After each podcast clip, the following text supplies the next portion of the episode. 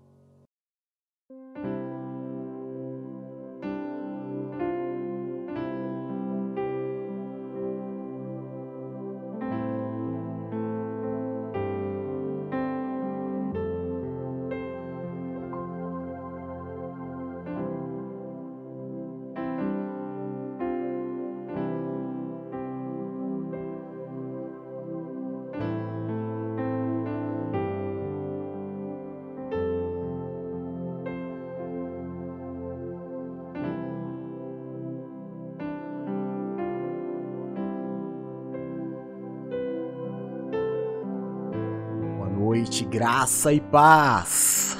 Eu sou o apóstolo Jefferson Zangão.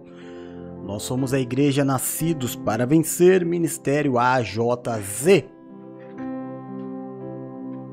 Diretamente dos estúdios da NPV AJZ, Praia Grande, São Paulo, Brasil, para mais hoje o sexagésimo país que nos segue. Deus seja louvado.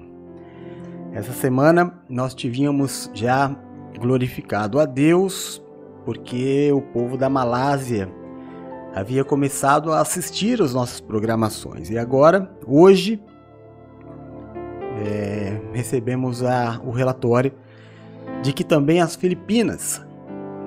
Então, já chegamos aí a 60 países fiéis inscritos no nosso canal para a honra e glória do Senhor. Muito obrigado, meus irmãos espalhados por todo o planeta. Hoje também um dia muito importante para nós. Hoje é dia 3 de setembro de 2022, 8 horas e 30 minutos em pontinho. Como eu sempre gosto de fazer a obra de Deus de forma excelente, né? Hoje também um dia importante em que nós firmamos uma aliança com a nossa igreja lá na África. Então, vamos alargando as estacas da nossa tenda. Recebemos uma promessa lá quando ainda estávamos é, começando o ministério. Deus nos deu palavras proféticas e que a gente vai vendo se cumprir dia após dia, né? O Ministério da Liberdade da Mulher. A gente vai avançando, segundo a vontade de Deus, sem pressa, sem afobação, sem ansiedade. A verdade é que a gente vai trabalhando, não é? A gente vai trabalhando e a gente vai vendo as coisas acontecerem, porque Deus não é homem para que minta. Deus não é filho do homem para voltar atrás daquilo que um dia ele nos prometeu vai passar o céu e a terra, mas a palavra do Senhor, esta jamais passará. Então, espera no Senhor.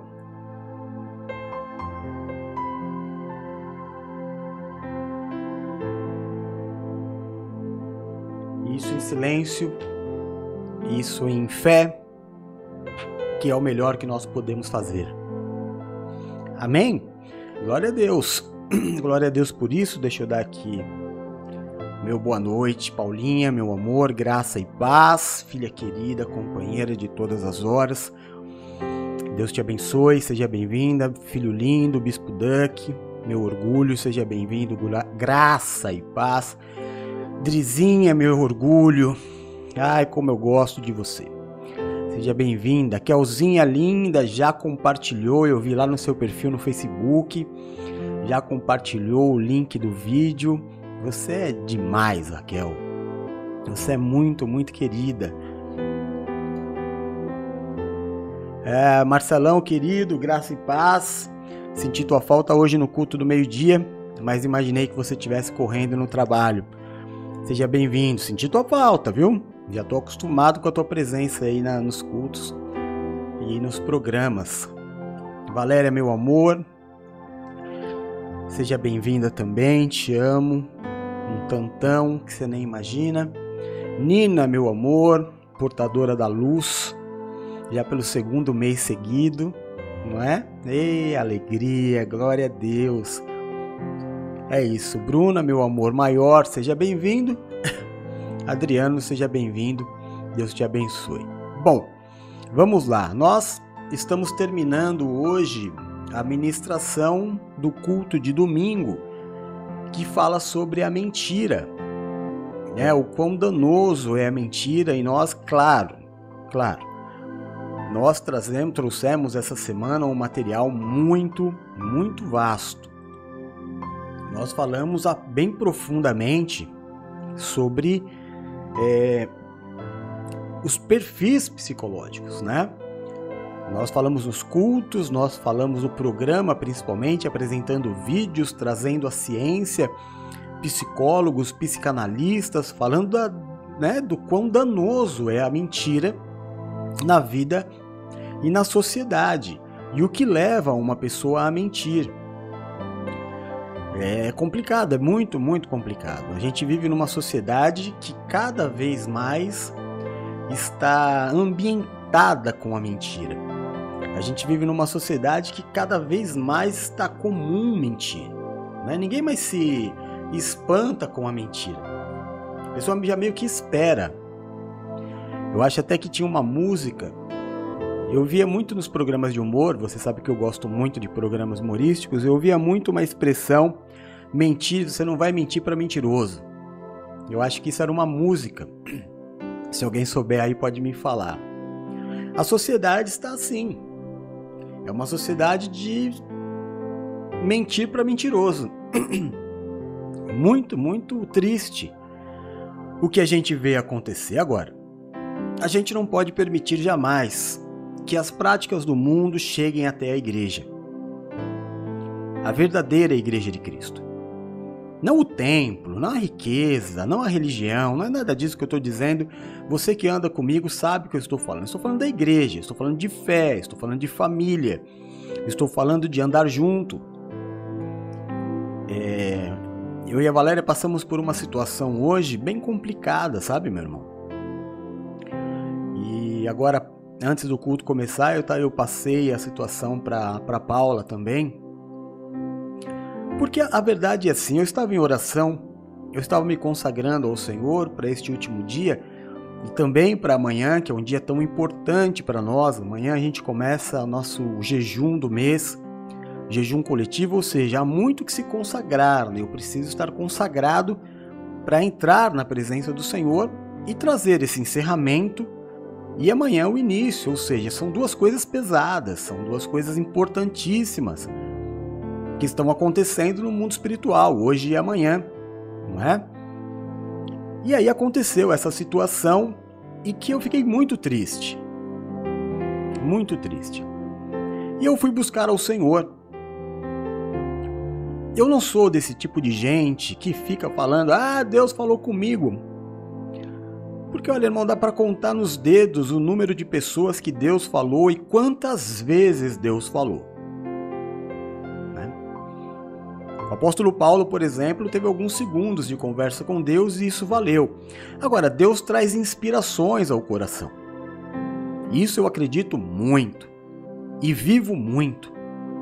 Porque nos momentos em que eu estou em oração, eu tenho muitos insights. Muitos insights, muitas inspirações que Deus vai colocando no meu coração em relação àquilo que eu estou buscando. E hoje eu busquei algo muito sério até por causa da consagração destes dois dias, dessa semana forte que vem pela frente. Se nós estamos falando de mentira e aconteceu dessa pessoa estar passando, na verdade ela teve uma queda, né?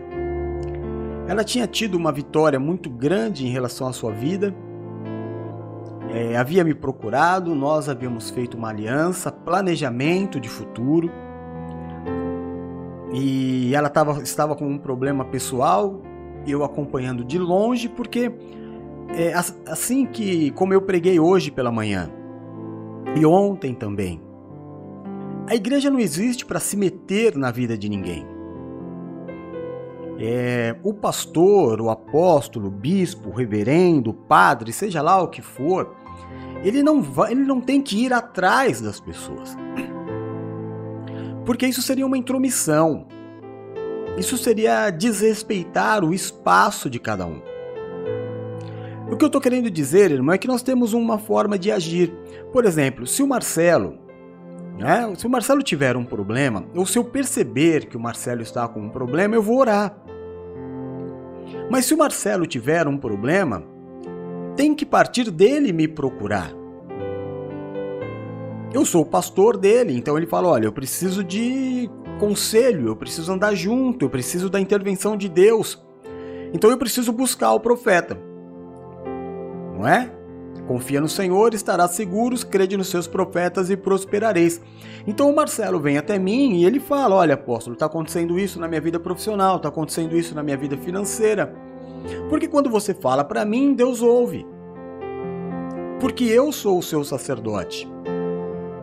Eu não preciso te dar um conselho, eu não preciso colocar a mão na tua cabeça, eu não preciso estar do teu lado, eu não preciso acender uma vela, eu não preciso nada a não ser ser o seu sacerdote. A não ser ser a tua cobertura, a não ser ser é, o teu amigo que te coloca na presença de Deus. Eu ser o camarada que, enquanto você está vivendo a sua vida, eu estou constantemente consagrado ao Senhor mas a sua vida precisa estar no altar de Deus. Porque se a sua vida não estiver no altar de Deus, é uma mentira a sua fé. Então eu coloquei diante do Senhor, eu falei: Senhor, como pode? Como pode a vida, ela voltar para trás, cair deste jeito? Por mais problema que ela tenha tido, porque irmão, todo mundo tem problemas grandes e, e pequenos e gigantes, é, mas como pode? Falei. Eu falei, Senhor, ela estava comigo, como pode? E o Senhor pôs no meu coração, ela não estava com você. Você estava com ela. Você se envolveu nos problemas dela, mas ela não se envolveu com você. E aí eu comecei a meditar sobre isso, sabe, irmão? E Deus foi colocando no meu coração quantas vezes alguém te procurou, apresentou um problema, entrou numa campanha de oração com você que o problema não tenha sido resolvido. E eu disse, não me recordo, eu, eu falando comigo mesmo, né? Aquele papo de louco, não é? Vinham as inspirações, eu buscava na memória e respondia, e não, nunca. Nunca que eu orei com alguém, o milagre deixou de acontecer, o escape deixou de acontecer, a cura deixou de acontecer, nunca. Nunca. E o Senhor colocou no meu coração, então, olha, é, é a mentira. É a fé mentirosa, é o caminhar mentiroso. Como é que eu posso dizer que eu sou cristão e eu não tenho um apóstolo para confessar os meus pecados? Eu vivo a vida completamente livre, leve e solto. Não é? Aí eu vou tendo problemas, eu vou orando, orando, orando, orando, colocando diante de Deus, as coisas acontecem, às vezes não acontecem, e Deus te pergunta: para que, que você quer um pastor? Se você é um autônomo da fé, por que, que você quer um pastor? Por que você frequenta os cultos? Se você é autônomo.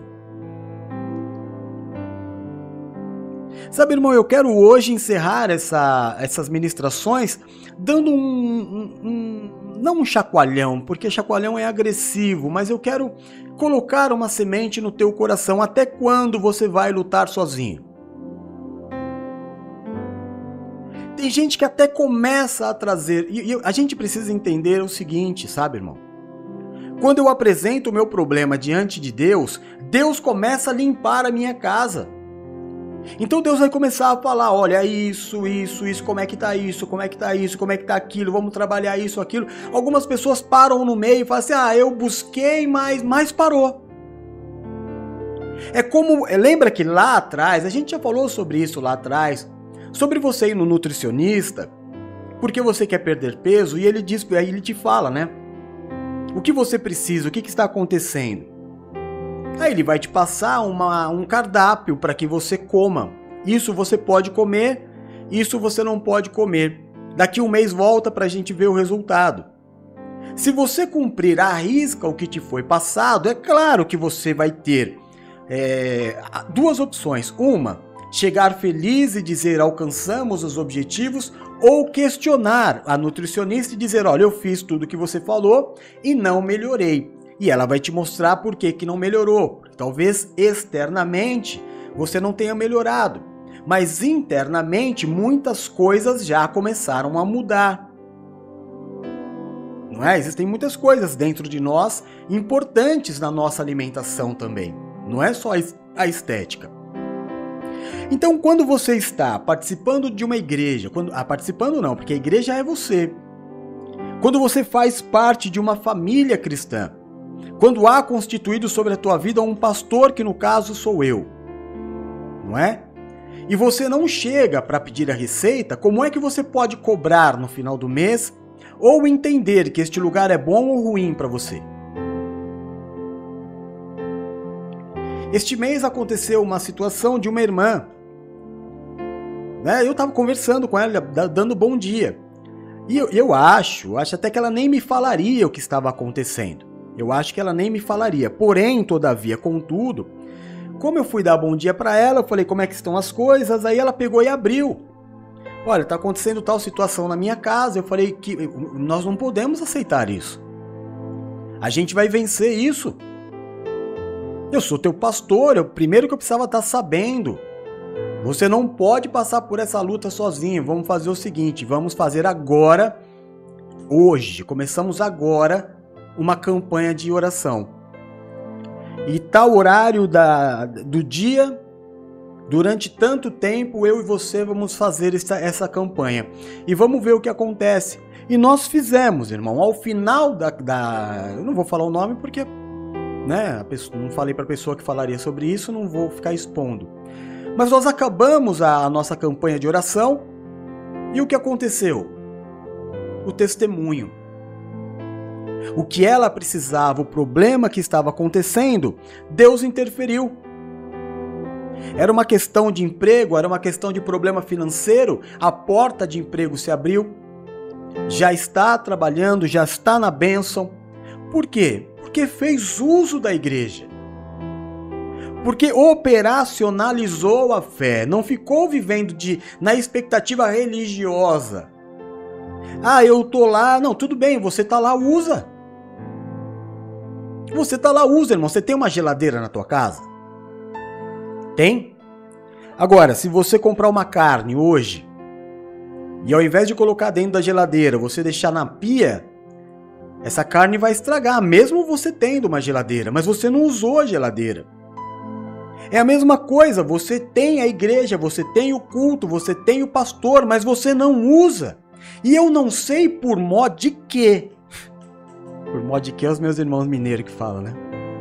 Por modo que que você não usa o teu pastor? Você abre a tua vida para o vizinho, para o amigo, para o companheiro de trabalho, para um monte de gente que não tem autoridade espiritual sobre a tua vida para interferir. Mas para quem, para quem a Bíblia diz que você deve fazer, você não faz. E às vezes o apóstolo é pego de surpresa, eu tomo um susto. Eu tomo sustos. Porque na verdade é uma mentira. Eu fico sabendo assim. É o, é o fulano que casou, é o fulano que engravidou, é o fulano que tá namorando, é o fulano que, que mudou. E, e eu não tô sabendo da vida da pessoa. Como que o teu pastor, se você tem um pastor que pastoreia a tua vida, não sabe do que está acontecendo, você vive uma roleta russa, irmão. A tua vida é uma roleta russa, você vive na sorte.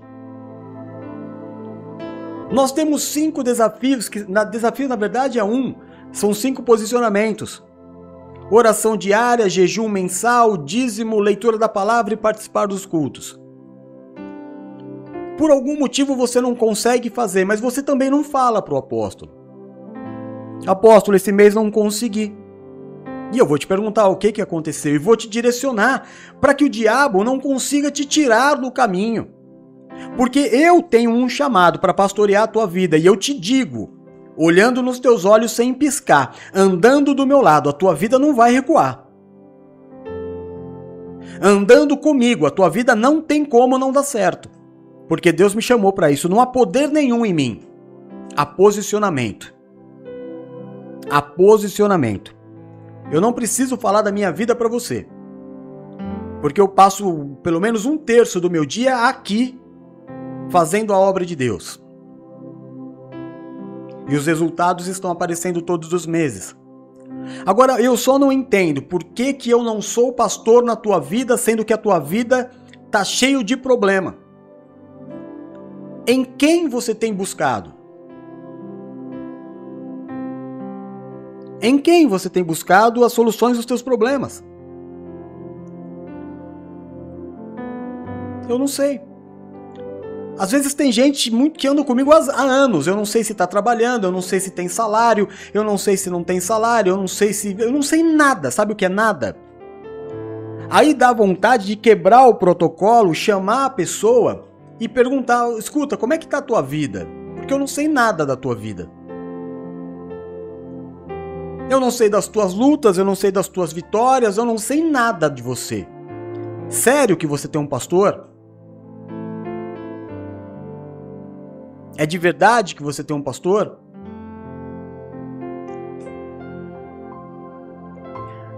A nossa vida ela tem que ser um pouco mais séria, sabe, meu irmão? Ela não pode ser mentira. Ela não pode ser uma vida de mentira. Minha vida tem que ser de verdade. Custe o preço que custar, o teu casamento tem que ser de verdade. Custe o que custar, a tua amizade tem que ser de verdade. A sua casa tem que ser de verdade, o teu ministério tem que ser de verdade. Ou então você não é de verdade. Porque se você vive uma vida de mentiras, quem é você? Ah, eu sou cristão.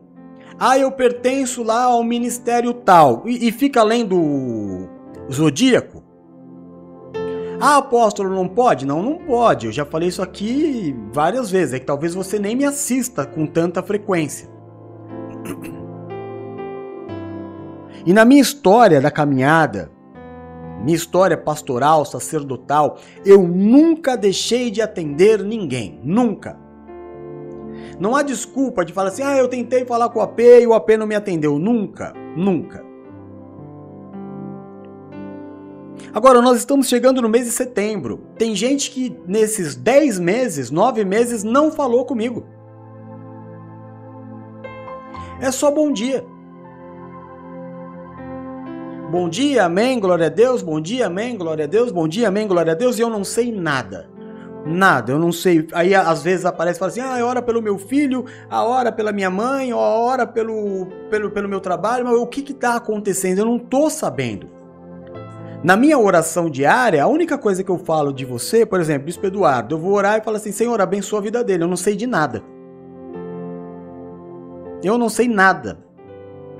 Claro que eu estou usando o nome dele porque ele foi o último ali, né? Que escreveu. Eu tenho que orar, Senhor, eu tenho que interceder, mas eu não sei das lutas dele, eu não sei das angústias, eu não sei dos sonhos, porque todo mundo tem sonho, todo mundo tem objetivo. Mas nada, nenhum dos teus sonhos, nenhum dos teus objetivos estão ligados com o teu sacerdote diante de Deus. Ah, mas eu não preciso disso. Não precisa onde? Em qual igreja você aprendeu isso? Alguém que não tem igreja, algum desigrejado, desviado, te ensinou para que você caia como ele caiu. Agora, você não vai ouvir essa heresia, essa asneira em nenhuma igreja, em nenhum ministério, de nenhum pastor. Como é que eu vivo sem cobertura? Como é que eu vivo sem envio? Vou contar para vocês uma história, estava contando para Valéria outro dia. O apóstolo Oh meu Deus, fugiu o nome dele. Bom, todo mundo conhece. Ele é querido, ele já pregou alguma. ele já pregou na nossa igreja. Meu Deus, como que eu fui esquecer o nome dele? Mas amém. Nós estávamos numa reunião, nós éramos bispos. E ele ia tirar férias. E essa reunião de bispos tinha um bispo que era o responsável por nós. Ele era autoridade sobre a nossa vida. Essa reunião começava às 8 horas da manhã e ia até 19 horas mais ou menos. E nós tratávamos de tudo, vida a vida de cada, de cada igreja, né? Pois bem, esse apóstolo, que né, era um bispo, ele falou para o bispo que cuidava de nós, bispo Júlio. Ele falou, bispo Júlio, semana que vem é feriado. Ah, feriado não, estou de férias, vou viajar. Aí o bispo, não, não, Zago é. Não, o, Zago nunca foi bispo. O Zago ele, ele foi ungido apóstolo lá no, no curso lá. Não, não tô questionando a unção dele, muito pelo contrário. Ele é nosso irmão, mas nunca andou do meu lado. Ele, eu tô falando de um bispo que tinha uma história de episcopado, de cuidar de igrejas, né? Um, o bispo. Ele falou comigo hoje, meu Deus do céu, como é que eu posso não. não lembrar? Mas daqui a pouco vai aparecer o nome dele. E aí o bispo Júlio falou: Não, você não falou para mim, como é que você vai viajar? E ele falou: Amém. Reunião continuou andando. Aí acabou a reunião, vai todo mundo embora, cada um para sua igreja pregar. Aí na outra semana, sexta-feira, teve reunião. Nós chegamos na reunião e o, o bispo chegou. O bispo Júlio olhou para ele e falou assim: Ué, o que você está fazendo aqui? Não ia viajar? Ele falou: Eu falei para o senhor que ia viajar, o senhor falou que não podia? Ele falou: Não, mas eu estava brincando. Ele falou: Não, eu jamais entraria num avião sem o teu envio. Então, diante daqueles que entendem a autoridade espiritual, a constituição da igreja, é, entende que, cara, minha vida corre riscos diários, porque eu estou no meio de uma guerra entre o inferno e o céu. E eu preciso de envio para viver minha vida. Eu preciso de oração, jejum da minha autoridade espiritual para que os meus sonhos se realizem. Porque senão eu vou ficar lutando, lutando, lutando e nada acontece. Lutando, lutando, lutando e nada acontece. Aí eu coloco a culpa no apóstolo, aí eu coloco a culpa na igreja. Aí eu venho e falo assim: "Ah, vou para outra igreja". Tá bom, irmão, mas você vai, mas você vai ter pastor lá? Você está condenando o teu pastor? A culpa é dele mesmo? Você tem certeza absoluta que as lutas da tua vida estão vindo por uma má cobertura espiritual? São conversas que a gente precisa ter, meu irmão. São conversas que a gente precisa ter. Eu não me recordo de alguém ter orado comigo por um objetivo que não tenha acontecido. Porque Deus é Deus. Eu digo eu na condição de apóstolo da igreja hoje hoje, mas eu não vou ser o apóstolo da igreja eternamente. Terá outro que você vai ter que ter o mesmo posicionamento. Há um anjo na igreja, eu preciso conversar com ele, colocar a minha vida. É bíblico. Confessa os teus, a, tua, a tua vida aos apóstolos para que isso seja bênção para você. Foge da mentira, meu irmão. Foge da mentira. Torne cada dia mais a tua vida verdadeira. Eu quero ser cobrado. Como eu quero ser cobrado? Como eu quero ser o errado da história? Sabe, irmão? Eu quero que você faça tudo o que você tem que fazer e depois no final só não aconteça por minha causa. Eu gostaria muito que isso acontecesse, mas não vai acontecer. Por quê? Porque a minha parte eu não vou parar de fazer. Não vou parar. O diabo já tentou me matar várias vezes. Várias vezes. Eu já achei que eu não teria mais chance várias vezes. Eu já pensei minha vida acabou, agora não tem para onde ir várias vezes. Várias vezes já olharam para minha vida e falaram: agora acabou, ele não levanta. Muitas vezes, mas em muitas vezes, aliás, em todas estas muitas vezes, Deus continuou sendo Deus na minha vida, como Deus vai continuar sendo Deus na tua vida se você agir corretamente. Corretamente. Se você não confiar em Deus, você vai confiar em quem? Quem vai realizar os teus sonhos? Quem vai te libertar do teu vício? Quem vai curar, cuidar da tua família? Quem vai restaurar o teu casamento? Quem? É engraçado, irmão, essa ação demoníaca do inferno. Porque o camarada ele não liga para o apóstolo para conversar sobre os problemas, mas às vezes se comunica com irmãos para falar mal do apóstolo, para falar mal do irmão, para falar mal do ministério. Eu preciso te falar que tem algo errado com você. Quem precisa te falar se você sabe? Você sabe que está errado. Você só não está vivendo mais, irmão, porque você não quer viver. Mas vamos ao texto que eu preciso pregar, né?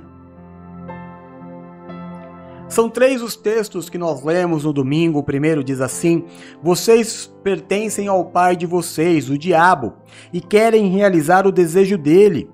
Ele foi homicida desde o princípio e não se apegou à verdade, pois não há verdade nele. Quando mente, fala a sua própria língua, pois é mentiroso e pai da mentira. João 8:44. Agora 1 Timóteo 4 de 1 a 3 diz assim: O Espírito diz claramente que nos últimos tempos alguns abandonarão a fé e seguirão espíritos enganadores e conselhos de demônios Tais ensinamentos vêm de homens hipócritas e mentirosos que têm a consciência cauterizada e proíbem o casamento, o consumo de alimentos que Deus criou para serem recebidos com ação de graças pelos que creem e conhecem a verdade. E Atos 5, 4 a 5 diz assim: Então disse Pedro: Ananias, por que encheu Satanás seu coração, para que mentisses ao Espírito Santo, reservando parte do valor do campo? Conservando porventura não seria seu? E vendido não estaria em teu poder? Como, pois, assentaste no coração este desígnio? Não mentistes aos homens, mas a Deus. Ouvindo estas palavras, Ananias caiu e expirou, sobrevindo sobre todos aqueles que ali estavam grande temor. E eu disse ao Senhor: Por que que essa pessoa caiu assim? E o Senhor colocou no meu coração, porque foge do chamado. Porque tinha uma aliança, porque sabia, porque tinha um voto, porque tinha um óleo na cabeça. Por que, que a pessoa estava tão bem, tão caminhando e lutando e permanecendo de pé e de repente, buf? Porque chegou na hora de servir, disse não. Porque chegou na hora de entregar o voto, disse não. Aí eu disse para Paulo, eu falei, filha, o que, que eu posso fazer agora por essa pessoa? Nada. Eu vou orar, mas enquanto ela não aceitar o chamado dela, porque tudo o que ela viveu, o que ela estava vivendo, nada mais era do que Deus preparando para viver o chamado. Mas aí fez como Jonas. Saiu correndo. Olha, irmão, a minha mãe, ela me ensinou um negócio que a gente precisa levar muito a sério, sabe? Muito a sério. Minha mãe era doidona. Minha mãe era muito doidona. Não, não usava droga não, mas olha, era mesmo nível. Mas ela me ensinou coisas muito profundas, muito verdadeiras. E ela me dizia sempre: Filho, é melhor prevenir do que remediar. Porque até quando, irmão? Até quando? Até quando você vai buscar a oração do desespero? Até quando? Até quando você vai pôr cadeado no portão depois que a sua casa for invadida? Não é melhor a proteção preventiva? Não é melhor fazer, meu, o meu irmão, o que precisa ser feito? Porque a palavra diz que na casa do valente só se pode entrar se ele for amarrado. E só se amarra o valente quando ele está disperso. Disperso.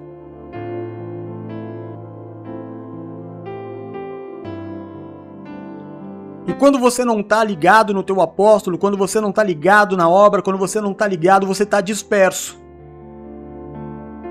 Quando você está envolvido na novela, quando você está envolvido, é, sei lá com o que, você está disperso.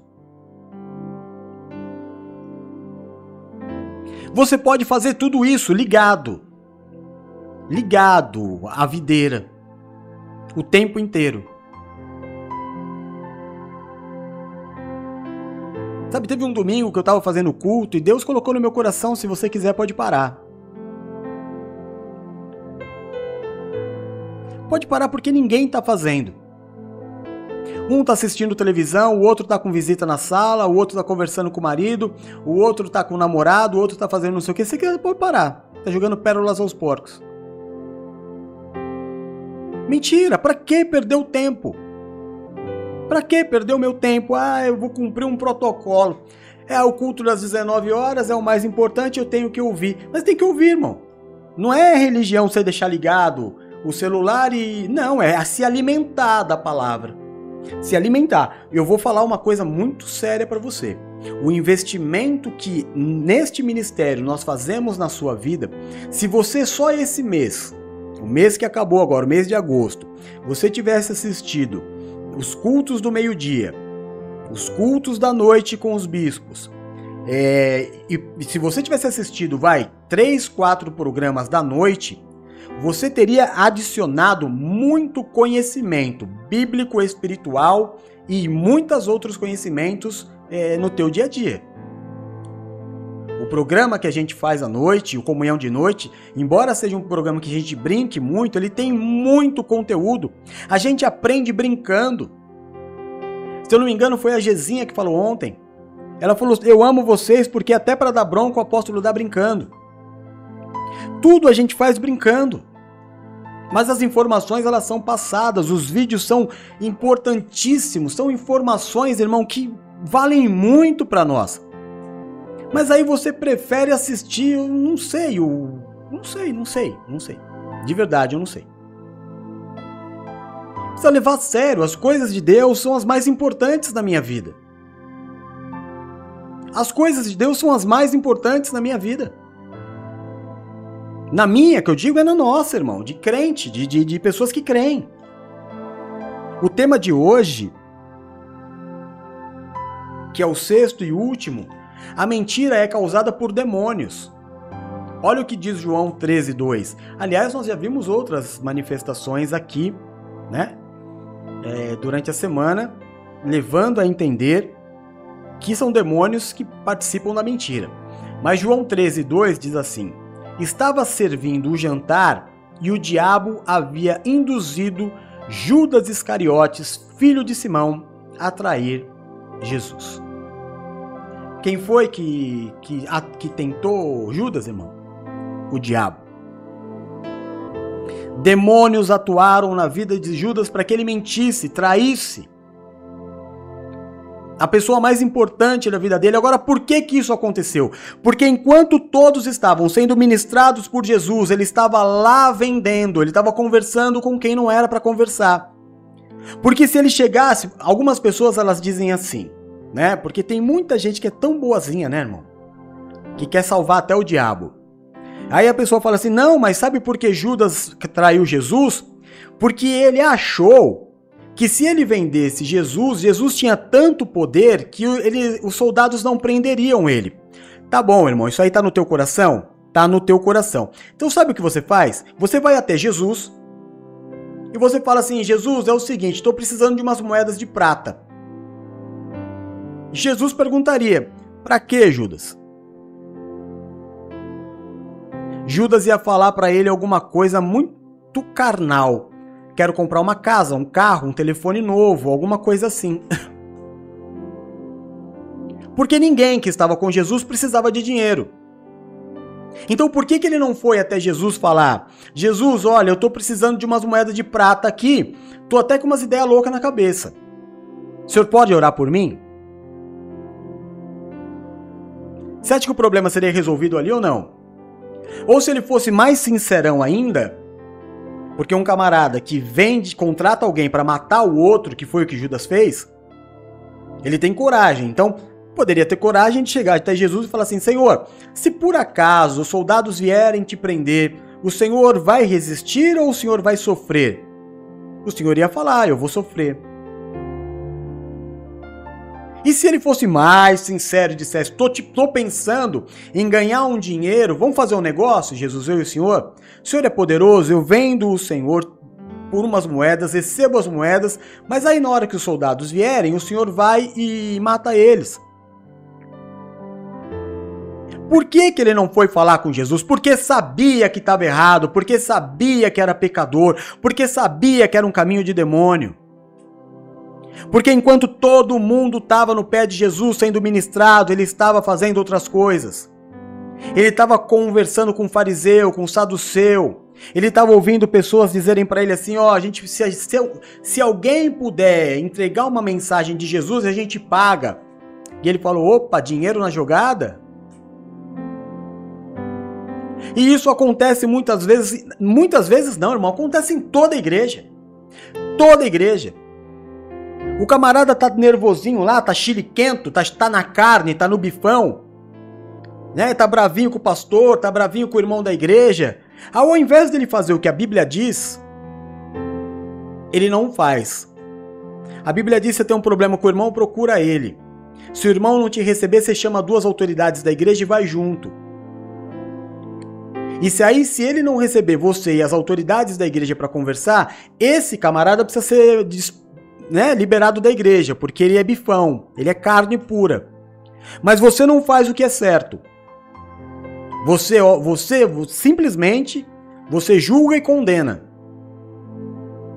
Você nem se abre para ser tratado, porque você já se acha tão superior que você fala: "Não, o problema é do outro". Então é ele ou eu. E não existe essa de é ele ou eu no mundo espiritual, irmão, porque você tem que amar o teu irmão como a si mesmo. Quem se coloca numa posição de superior é o diabo, por isso saiu do céu. Por isso levou com ele um terço dos anjos. Essa é a atuação de demônios. Eu sei o que é certo a ser feito, mas eu não faço. E o pior, quero ter razão. E o pior, ainda digo para um monte de gente.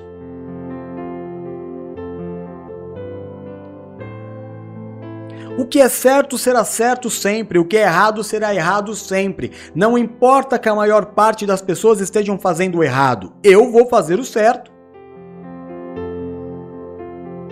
Ah, todo marido trai. Opa, maneiro, eu não vou.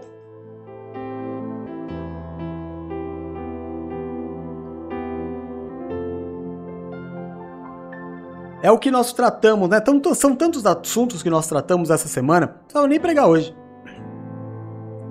É o camarada que perguntou pro, pro pastor André Valadão se é errado visitar a igreja. E ele disse: não. Lógico que não. Mas o que é visitar, irmão? Visitar é o camarada que pertence à Igreja Batista da Lagoinha chegar até o pastor dele, que é o pastor André Valadão, e falar: Pastor, você me envia, semana que vem eu vou conhecer a igreja do meu irmão. Vai acontecer um evento lá, vai ter um batismo, vai ter uma peça, vai ter não sei o que. Eu quero ir debaixo de benção, de cobertura. Não tem problema nenhum visitar a igreja, o pastor precisa saber onde você está. Ah, eu não gosto de dar satisfação, então precisa se converter, irmão. Você vai se converter ou na NPV ou na Universal. É melhor na NPV, porque na Universal você vai se converter a ponto de entregar tudo que você tem. Então, melhor se converter entregando todo o amor que você tem aqui. Né? Então você trabalha assim, ou você vai aprender na NPV, ou você vai aprender na Renascer, ou você vai aprender na Mundial, ou você vai aprender na Batista da Lagoinha, ou você vai aprender na Assembleia de Deus, mas se você quiser ser igreja, vai ter que aprender. Não vai adiantar fugir. Não vai adiantar fugir. Porque ser igreja é ser assim. Ou você vai montar uma seita sua. Não é? Uma, um lugar de engano seu. Como é que eu vou para um lugar que a minha mãe não sabe que eu tô? Se a minha filha sair de casa e for para algum lugar que eu não sei que ela está, a hora que ela voltar, ela tá de castigo. Ela vai ficar um tempo sem sair. Agora, por que que eu vou visitar outra igreja e o meu pastor não sabe? Por que essa rebeldia? É isso que não que tá errado e que você precisa se questionar. Eu preciso dar satisfação. Eu pertenço.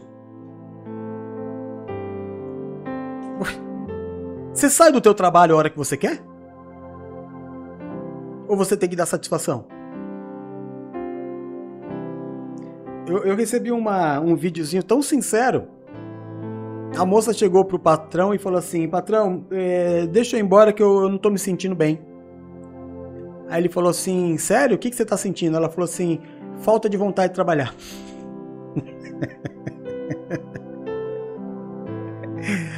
Aí todo mundo deu risada, né? Mas pelo menos ela foi sincera, não ficou mentindo. Por que, que o teu pastor não sabe? Meu, você não vê que você que rebeldia é pecado de feitiçaria, traz maldição para tua vida. Depois você tem uma semana inteira cheio de BO, cheio de problemas, cheio de sentimentos ruins, porque você agiu errado. E por que age errado, irmão? Por que age errado? A grande pergunta é essa: até quando você vai ouvir demônios? Por quanto tempo ainda da tua vida você vai ouvir demônios? Te dizendo, vai, faz o errado. Você não tem um voto, irmão? Você tem um voto? Tem, você tem um voto? Você vai quebrar o teu voto? Para você quebrar o teu voto, você tem que ter um motivo. Porque Deus não é Deus de mimimi. Jesus foi. A, a, a servidão e a submissão de Jesus foi até de, o derramar do sangue, a morte e a ressurreição. O que, que aconteceu com você? O que está tão ruim no teu casamento, no teu trabalho, no teu ministério, a ponto de você abrir mão? Fala para Deus. Não, é que eu fiz um voto, Senhor, e agora eu quero voltar atrás desse voto. Como é que eu faço? Não existe. Guarda os teus pés quando entrares na casa do Senhor. Seja tardio em abrir a sua boca e fazer um voto, porque Deus está nos céus e você está na terra. Porque se a Deus fizeres um voto, serei obrigado a cumpri-lo. Você tem um voto, cara. Para de ficar brincando. Qual é o motivo que você tem para desistir? Qual é o motivo que você tem para ser mentiroso? Andar pelas costas falando mal de irmão. Quem você acha que você é tão superior aos outros? Seis coisas o Senhor odeia e a sétima ele abomina. Entre as seis coisas que Deus odeia está os olhos altivos. Se achar melhor do que o outro. E a sétima, que Deus abomina, abomina, é o que já lança irmão contra irmão. Cuidado, irmão. O diabo sabe o que Deus não gosta e vai te usar para ferir a Deus. Para, meu. Vamos levar a sério, vamos fazer as coisas como tem que ser. Eu quero terminar essa semana da administração da, da dessa porcaria que é a mentira, que o diabo inventou, fazendo com que você entenda o teu chamado, o, o, o teu propósito de vida. Deus está no céu e não enxerga as coisas como você enxerga. Deus é Senhor, não é servo. Deus é Senhor. Deus não vai te obedecer. Ah, mas é porque tá difícil, mas é difícil que é bom, viu, irmão? É difícil que é bom. É difícil que tem valor, porque fácil qualquer um faria. A minha fé é provada no fogo, não é na água morna.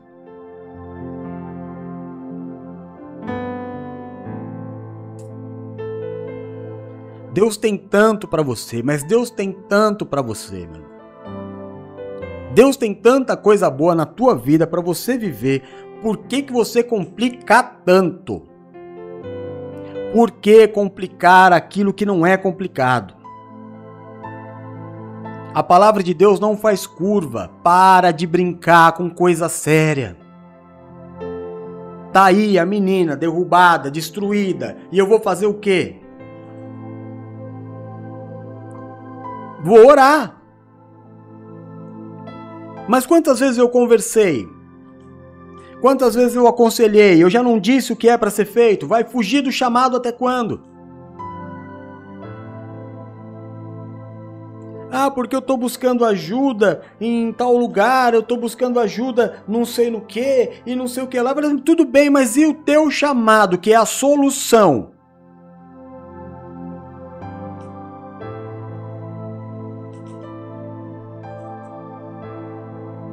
O que, que eu posso fazer? Dar bronca? Não vou dar bronca em ninguém. Vou ensinar, vou pregar, continuar pregando, continuar ensinando, atendendo a to todos quantos quiserem me ouvir. Mas eu não posso te impedir de viver as consequências das suas escolhas. Embora eu gostaria. Mas não posso. A escolha sempre será tua. Ou eu ando na luz ou eu ando em trevas, irmão.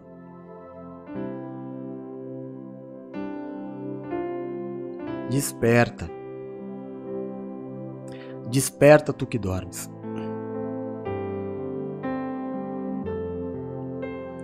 Existem muitas promessas de Deus para a tua vida. Ah, se você soubesse o que eu sei.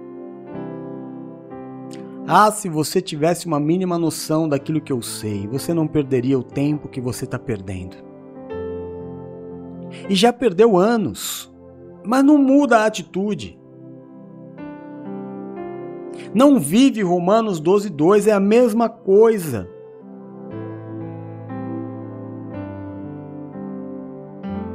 É a mesma coisa. Ah, irmão, a vida, olha, Jesus morreu na cruz para você ser feliz, cara. Você precisa entender isso. Deus amou o mundo de tal forma que não poupou nem mesmo o seu filho Jesus por amor a nós, e juntamente com ele nos deu todas as coisas. Todas. Todas as coisas. A facilidade que se tem de abrir os ouvidos para o que não presta e fechar os ouvidos para aquilo que é real. Apóstolo, o que, que é real? Real é o que Deus te deu, irmão. Real é o que Deus te deu. Real é o teu marido, esse é o teu marido, você vai viver com ele. Essa é a tua esposa, você vai viver com ela. Esses são os teus filhos, essa é a tua igreja, esse é o teu pastor, esses são os teus irmãos. Para de correr. Para de se achar melhor que todo mundo. É a vergonha de pregar a, a, a, uma coisa a vida inteira, anos, e depois falar assim: ah, tudo que eu preguei é mentira. E as pessoas que estão olhando para você, e os teus familiares que estão de pé porque estão vendo a tua fé. Daqui a pouco você vai, olha para eles e fala: Não, foi tudo mentira o que eu vivi. Cuidado, irmão, por que, que você vai fazer isso? Por que, que você vai fazer essa loucura? Por que, que você faz essas loucuras?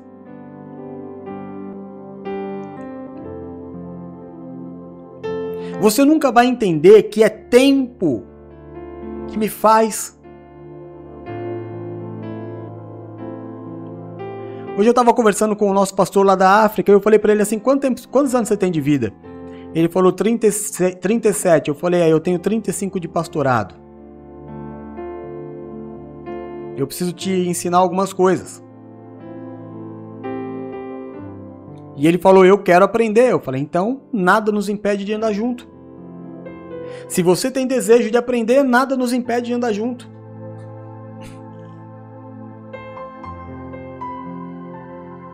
Ah, Deus errou. Deus errou em me colocar aqui. Né? Ah, são umas pessoas esquisitas. Ah, é um povo que eu não me dou bem, sabe? Ah, é um povo estranho. Ah, você que é o legalzão.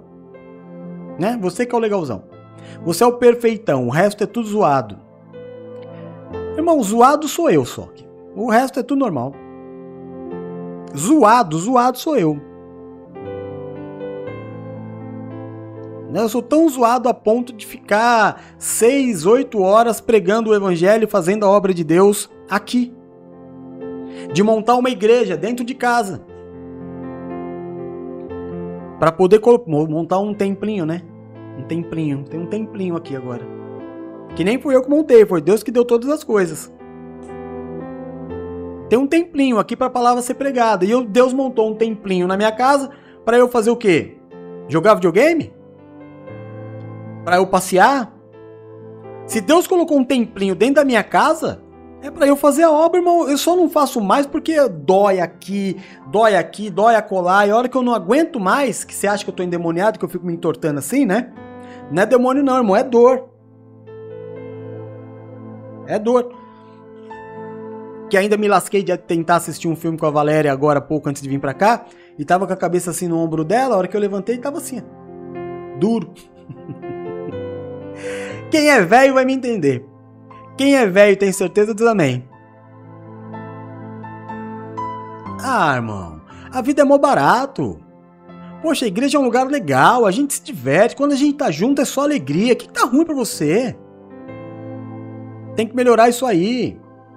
Você mente quando você fala que tem alguma coisa errada. Mente para você mesmo. Doutrina de demônios. São demônios tentando te tirar de uma grande bênção que Deus deu para tua vida. Porque olha, irmão, pode falar o que quiser, mas nós somos bênção.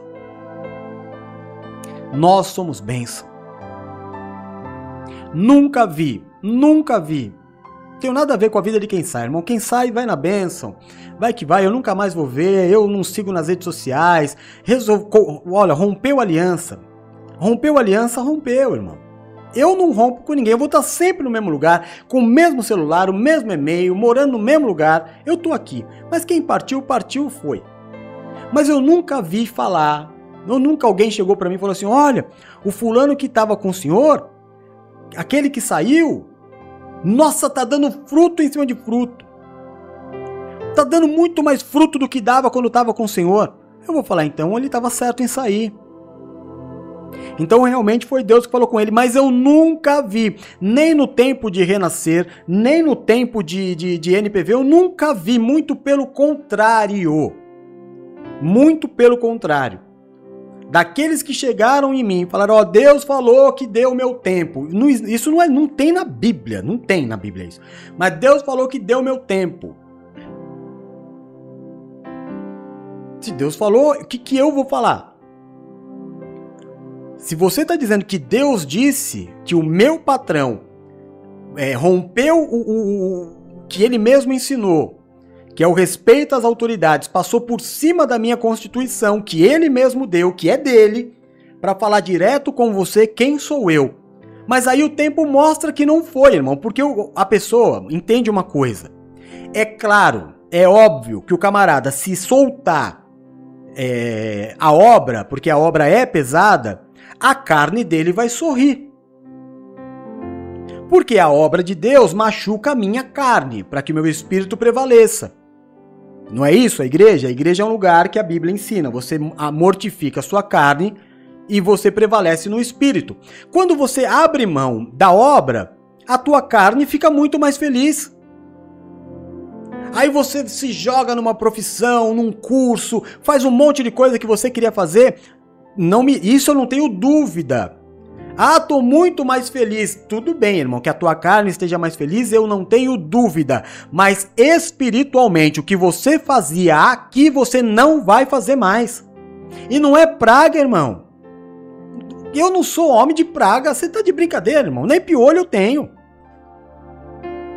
E eu tô eu vou parar a minha vida, vou parar meu ministério para lançar praga em alguém, eu vou mais abençoar, mas eu não posso abençoar o erro. Porque não é o que eu acho, não é o que fala, o que mostra a pessoa é o fruto. É o fruto. O camarada, enquanto fazia parte do ministério, a família era uma coisa, agora é outra.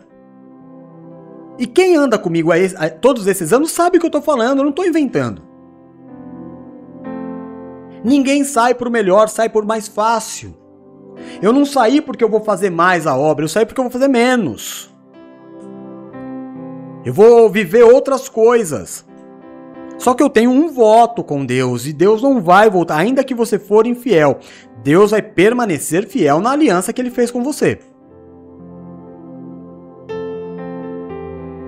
Eu espero que você entenda o que o apóstolo ministrou hoje. E que você não pense, ah, o apóstolo hoje tá bravo. Não tô bravo, irmão, tô com dor aqui. Isso é, ó.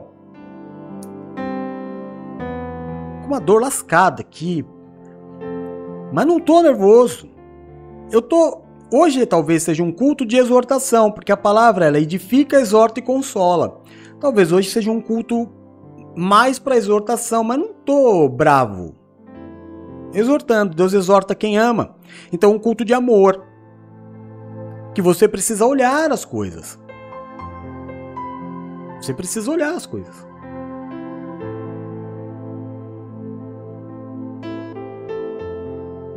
Amém? Ué, apóstolo, mas o senhor não é homem de Deus? O senhor está fazendo a obra aí? Devia. Por que essa dor? Por que, que Deus não cura? Ah, irmão, aí é um problema dele, né?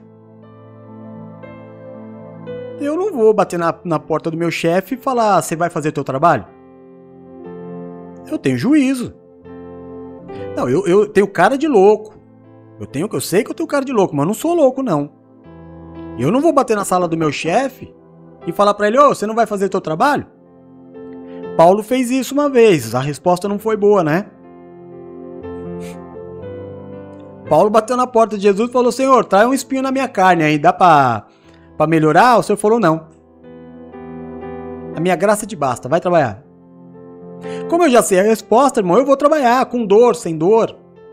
Feliz, triste, eu sei qual é a resposta. Senhor, posso hoje, ó, tô tristinho. Minha graça te basta. Amém. Mas eu não sou doido de cobrar o meu patrão. Jesus é teu patrão? É, a palavra diz que eu sou escravo do Senhor. Ele é meu Senhor e eu sou o seu escravo. Então não fica tristinho com o apóstolo. Mas pensa. Pensa. Analisa, tem tanta coisa boa para você viver, você não está vivendo por porque precisa tomar atitudes corretas. Porque o nome pastor para pastorear a tua vida. Se você vive sem pastor, você vive solto. Vive solto. Ah, mas apóstolo, sabe o que acontece? Né? É que eu sou mulher, eu tenho um certo receio de, de conversar com, com o Senhor sobre algumas coisas de mulher. Meu irmão, mas aí você vai chegar para o apóstolo e o apóstolo vai falar para você, ó, peraí, peraí que a pastora Valéria vai te ligar, peraí que a bispa Paula vai te ligar. No nosso ministério nós temos pessoas notáveis, né? A gente tem o bispo Eduardo, que é notável em um assunto, tem a Nina, que é notável em, em outros vários assuntos, tem a, a Bispa Paula, que é notável em vários assuntos, tem a Pastora Valéria, que é notável em vários assuntos. Então, tem gente para falar. Agora, quem vai te direcionar, quem vai falar com você é o anjo da igreja. É assim. Por exemplo, os diáconos da igreja, quem cuida, quem é a pastora deles, é a Lu. Então aí já resolve um problema. Né? A, a, a Geisa, a Raquel, a Bruna tem uma pastora que pode contar todo o tempo. O, o, o Adriano tem o Du. Tem o apóstolo, o Adriano cansa de me chamar. Só não me chamou ontem, né? Que a gente fez a festa surpresa para ele, ele não apareceu e eu não sabia. Ontem não me chamou, mas normalmente ele chama. A gente sempre ora, a gente sempre resolve. Tem que ser assim, meu irmão.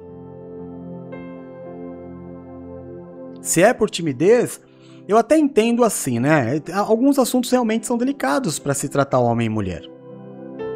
Mas o nosso ministério tem muito mais mulher do que homem. A gente tem a Bispa Paula, que é minha alma gêmea, cara. Ministerial. Você já viu um lugar que o apóstolo tá, que a Bispa Paula não esteja? Você acha que tem um assunto que eu preguei ou que eu falei que a Bispa Paula não saiba? Qualquer direcionamento que a Bispa Paula te der, sou eu dando. Então você precisa usar o ministério precisa usar. A cobertura da igreja vai fazer a diferença. Só para terminar a ministração, para você ficar na bênção. O Senhor Jesus ele disse: Pedro, tu és pedra, onde constituirei a minha igreja. cujas portas do inferno não prevalecerão. A porta do inferno não prevalece contra a igreja, mas contra o indivíduo permanece. Prevalece, perdão. Pensa nisso. Amém? Pensa nisso.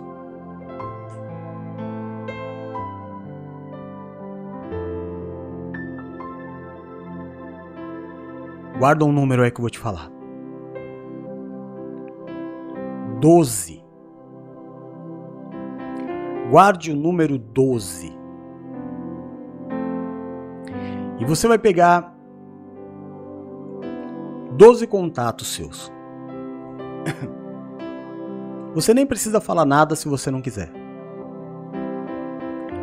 Mas você vai pegar o link desse culto e você vai mandar para esses 12 contatos. Esse vai ser o seu trabalho de evangelismo que Deus espera de você. Você tem evangelizado pouco, trabalhado pouco.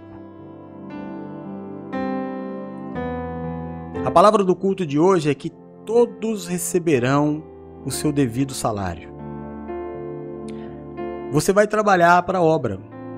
Você vai trabalhar para a obra. Você vai pegar esse link, vai copiar aí o link. Não precisa falar nada, vai escolher 12.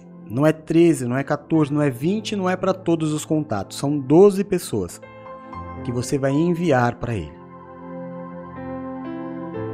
E você vai fazer isso algum, não todo dia para não encher as paciências, para não se tornar chato, sabe, irmão?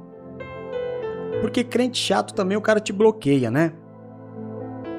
Mas umas três vezes por semana, três vezes por semana, você vai pegar o culto do apóstolo, você vai copiar o link e vai mandar para ele.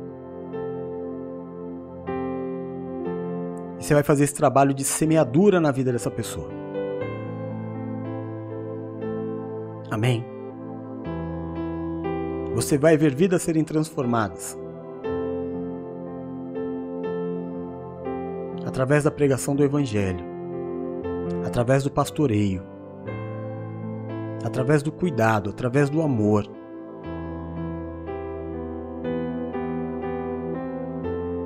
Vai fazer? Faz e durante essa semana você me conta os milagres que Deus vai fazer na tua vida. A Bíblia diz que sábio, sábio é o camarada que ganha vidas para o Senhor. Você vai fazer esse trabalho de evangelismo para Deus e a obra, irmão. Vai prosperar nas tuas mãos. Amém? Cadê o Bispo Eduardo? Tá aí? Bispo Duck tá aí? Ou não tá aí? Se ele tiver aí, dá um oi pra mim. Por favor. Se você estiver longe do celular, corre lá, perto do celular. O Bispo Eduardo dá um oi aí pra mim.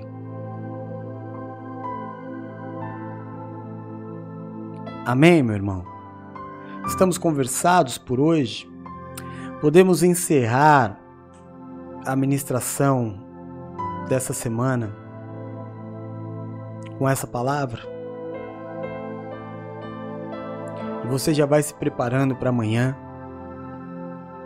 Você já vai escrevendo é, os teus pedidos, as tuas necessidades?